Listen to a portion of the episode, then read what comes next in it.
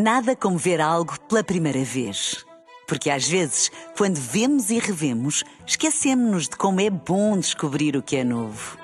Agora imagine que viu o mundo sempre como se fosse a primeira vez. Zais. Veja como se fosse a primeira vez. Na rádio, no digital, em podcast. Música para sentir, informação para decidir.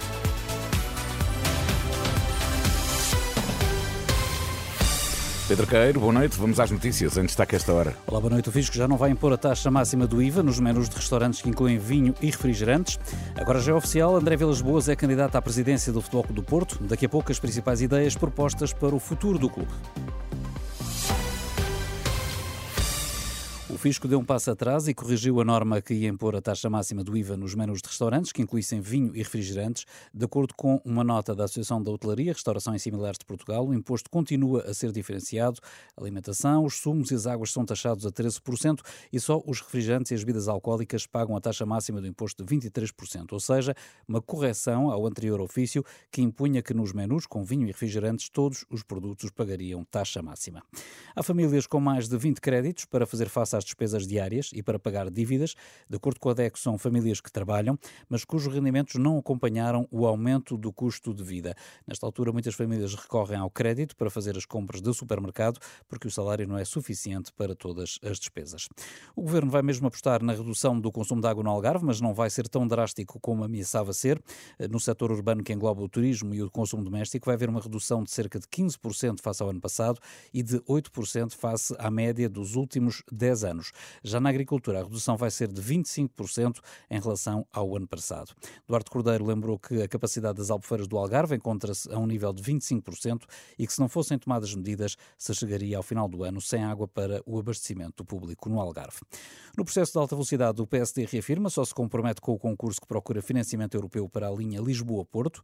Pedro Duarte, presidente do Conselho Estratégico Nacional do Partido, confirma que o PSD é a favor da ligação TGV entre as duas principais cidades do do país, mas reafirma que o partido não vai além do compromisso necessário para que Portugal possa candidatar-se aos dinheiros comunitários. Foi deixado para, o, para in extremis haver esta candidatura sob o risco de perdermos financiamento comunitário.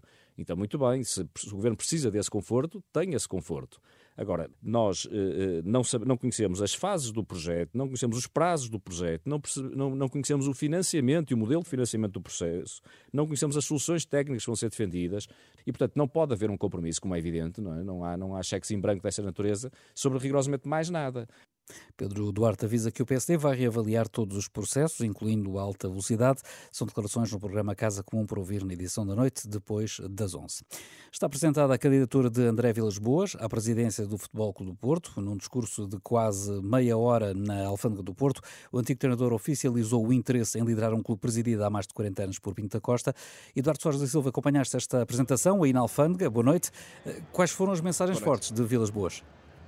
Foram muitas as frases fortes nesse discurso bastante longo de André Vilas Boas, de praticamente meia hora, muitas vezes interrompido também por aplausos de pé dos cerca de 700 adeptos que enchiam aqui a sala. É hora de mudança para o agora oficialmente candidato à presidência do Porto.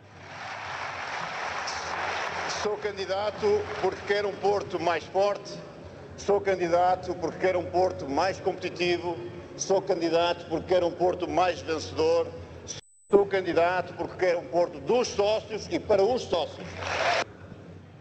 Muitas críticas também de Vilas Boas à atual direção de Pinto da Costa, um, um, Porto que, segundo agora a candidato, vive refém de interesses alheios ao clube e onde impera o medo, segundo Vilas Boas, que deixou, no entanto, a apresentação de nomes da sua lista para as próximas semanas e que reforçou o objetivo de criar uma equipa de futebol feminino e também de futsal e a vontade de criar a academia junto ao Olival e não na Maia.